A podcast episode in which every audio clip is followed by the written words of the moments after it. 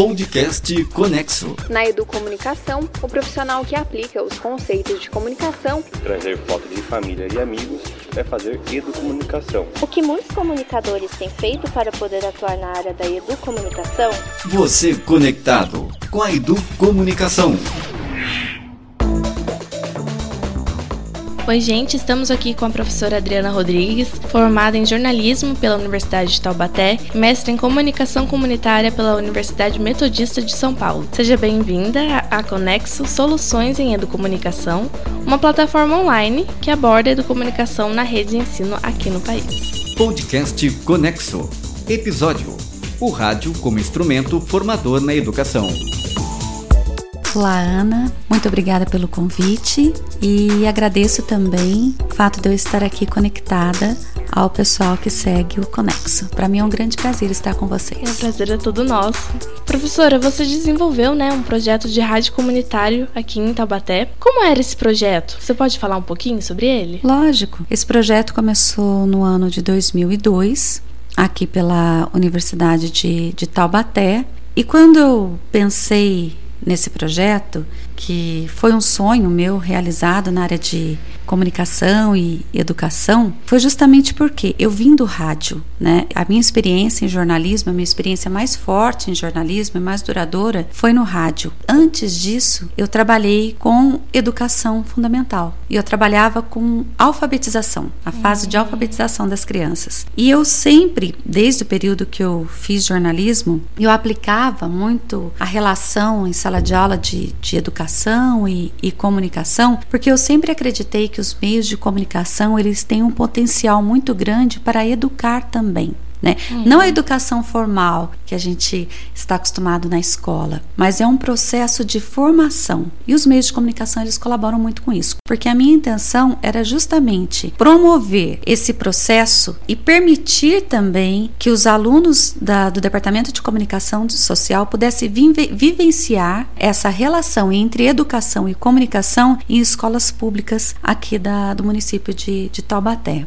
A proposta do, do projeto era justamente aproveitar todos os recursos de som que existisse dentro das escolas, nada de muitos recursos, porque normalmente o que uma escola tinha na época? Um aparelho de som, né, uma caixa, porque sempre tinha algum evento, podia ter algum evento, então alguma coisa, um microfone. Uhum. Então a proposta era justamente aproveitar o que a escola já tinha, já que nós iríamos trabalhar com escolas públicas, que a gente já sabe que vive uma dificuldade, uhum. uma carência muito grande de recursos, aproveitar os recursos de comunicação que a escola já tinha e desenvolver o projeto rádio na escola. Foi uma, uma experiência muito marcante para mim, particularmente, uhum. e eu tenho certeza também para todos os alunos que acompanharam e para outros professores que estiveram comigo também nesse período período, como por exemplo o professor Gerson. O professor Gerson esteve comigo e ele foi fundamental também no desenvolvimento desse projeto no tempo que ele aconteceu dentro da Universidade de Taubaté.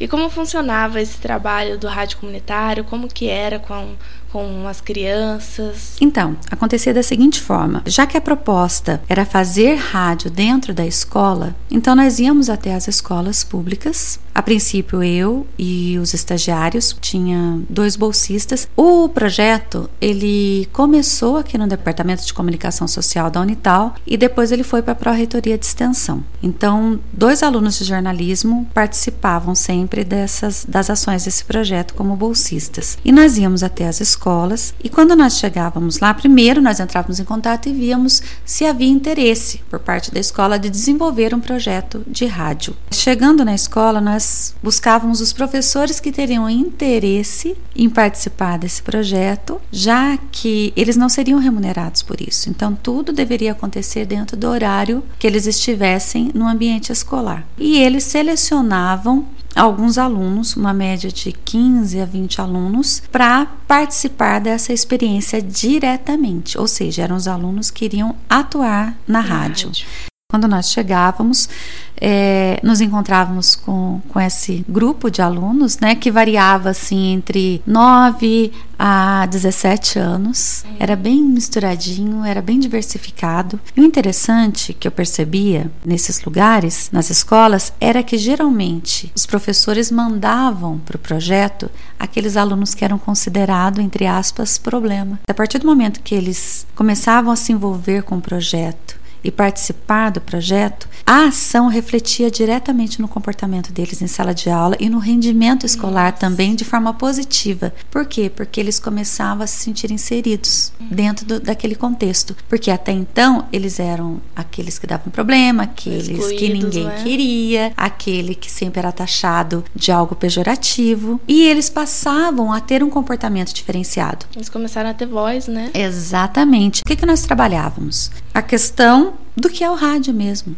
Se eles já tinham ouvido rádio, como eles ouviam rádio, o que eles gostavam de ouvir no rádio, né? E aí nós começávamos a observar quais as características de cada ambiente para poder ajustar o projeto. Porque nós não íamos, vamos dizer assim, com uma receita pronta. Existia uma metodologia que era aplicada, mas nós não impunhamos, vamos dizer assim, uma forma do projeto acontecer exata em todas as escolas. Nós nos adequávamos à realidade de cada uhum. escola. Falava brevemente sobre a história do rádio, conversávamos com os alunos sobre os elementos da linguagem radiofônica para eles entenderem esse universo do rádio, que é uma tela sem limites, né, que é alimentada totalmente pela imaginação. Conversávamos sobre esses aspectos e partíamos também para a produção de texto. E a produção de texto, ela era iniciada produção de notícias, porque eles iam trabalhar informações durante uhum.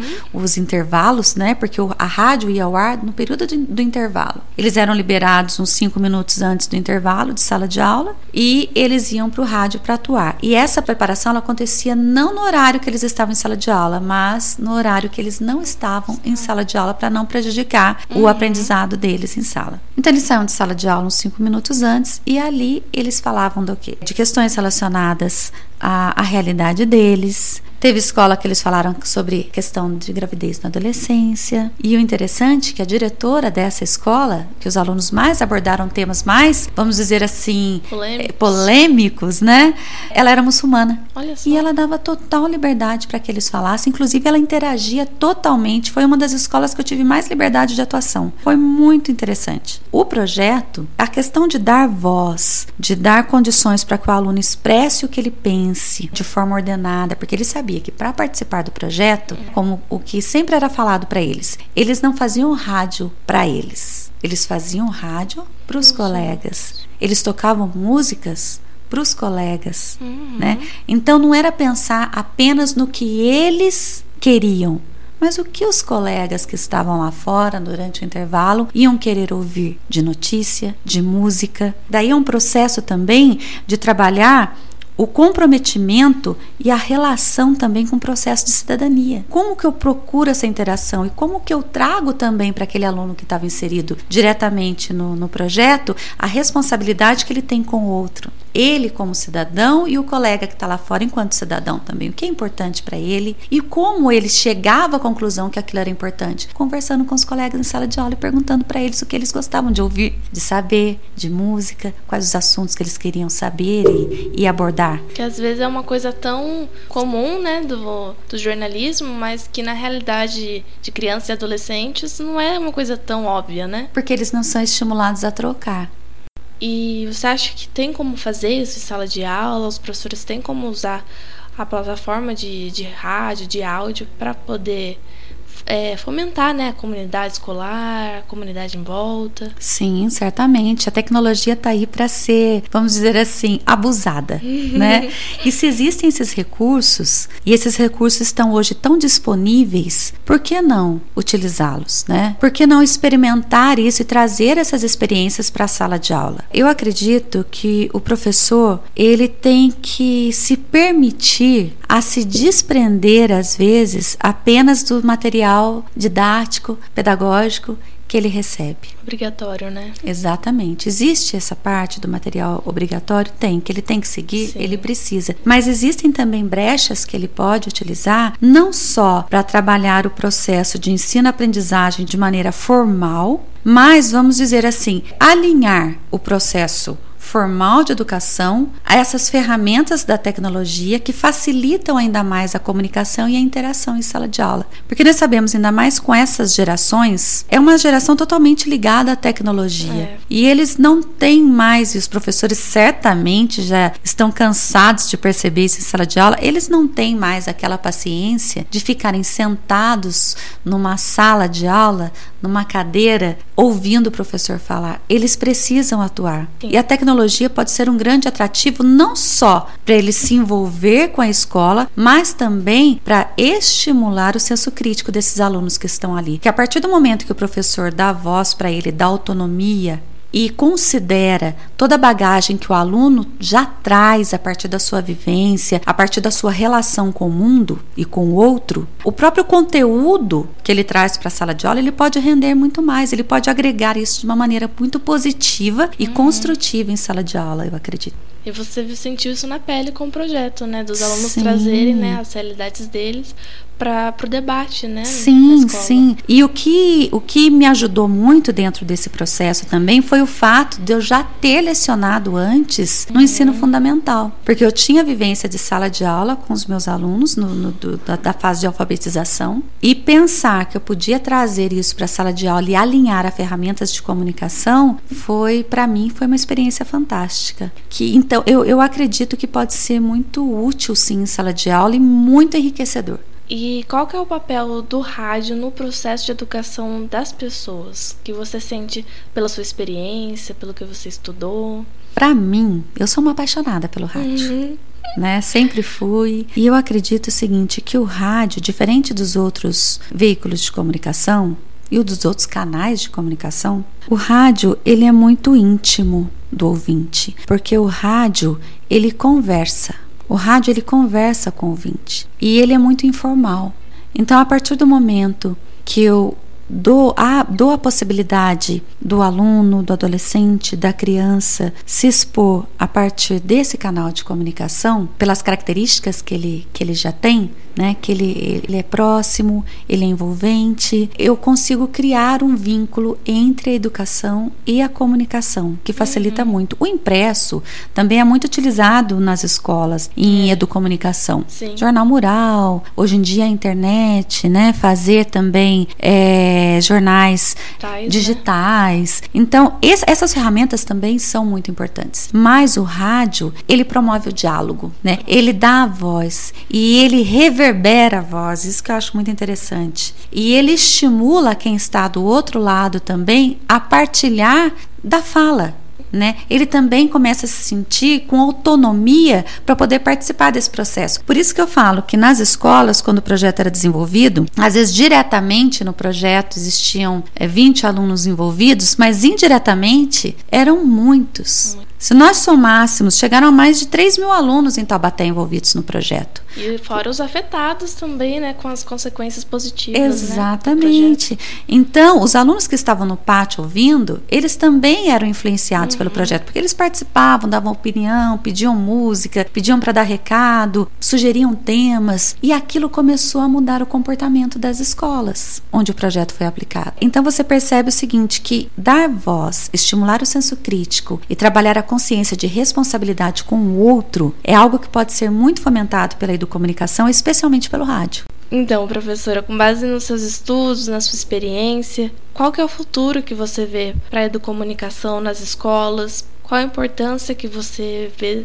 para essa área? Eu acho que a educomunicação para o ambiente escolar ela é fundamental, porque é um ambiente, né, o ambiente da educomunicação, ele, ele pode favorecer não só a formação desse aluno, quanto ele precisa ser alfabetizado, precisa saber lidar com os números, precisa saber interpretar textos, precisa entender tantos aspectos que são importantes para a formação dele, mas ela, a educomunicação, ela é fundamental também para dar condições para que dentro desse universo de aprendizagem, de aprendizagem também, o aluno ele consiga se encontrar como cidadão. Porque se eu aprendo história, se eu aprendo geografia, por que, que é importante eu aprender isso? O que, que isso contribui? E eu acredito que, trazendo a educomunicação para a escola, esses temas, história, geografia, química, física, ele pode se tornar até mais, menos maçante do que é para alguns alunos quando ele acha que ele tem que aprender aquilo por aprender. Não, mas por que, que eu estou aprendendo?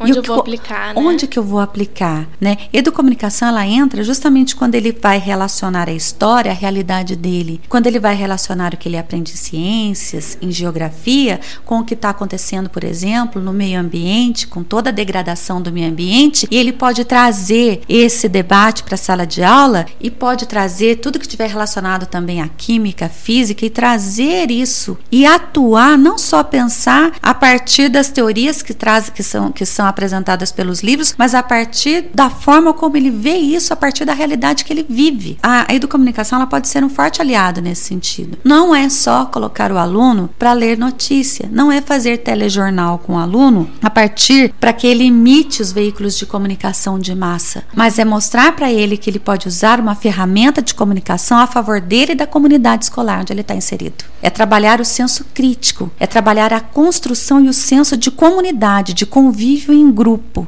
de partilha, de comunhão, de saber ouvir, saber falar, mas saber que você fala a partir do momento que você ouve o outro e respeita a opinião do outro. Saber que quando você escuta a opinião do outro não significa que ele está te ofendendo mas ele está expondo a forma como ele vê o mundo e a partir dali ele vai construir com você. É o saber ouvir. Eu acho que um erro, às vezes, em achar que está trabalhando educomunicação na escola é achar que o mais importante é colocar os alunos para reproduzir o que ele vê nos veículos de comunicação. Ele vai tentar fazer isso porque é, é a referência que ele tem, uhum. mas aos poucos, o professor e aluno ele vai amadurecendo e percebe que o canal de comunicação é onde ele pode expandir expandir a voz dele e o direito dele como cidadão. Muito obrigada, professora, pelo seu depoimento aqui no podcast da Conexo. Gostamos muito da sua participação e de como contribuiu e contribui para a disseminação e os estudos na área da educomunicação. Foi um prazer tê-la aqui conosco. O prazer é todo meu, Ana, e deixo aqui o meu abraço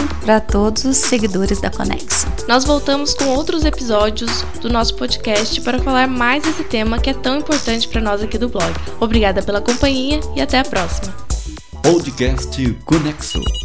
Você conectado com a comunicação.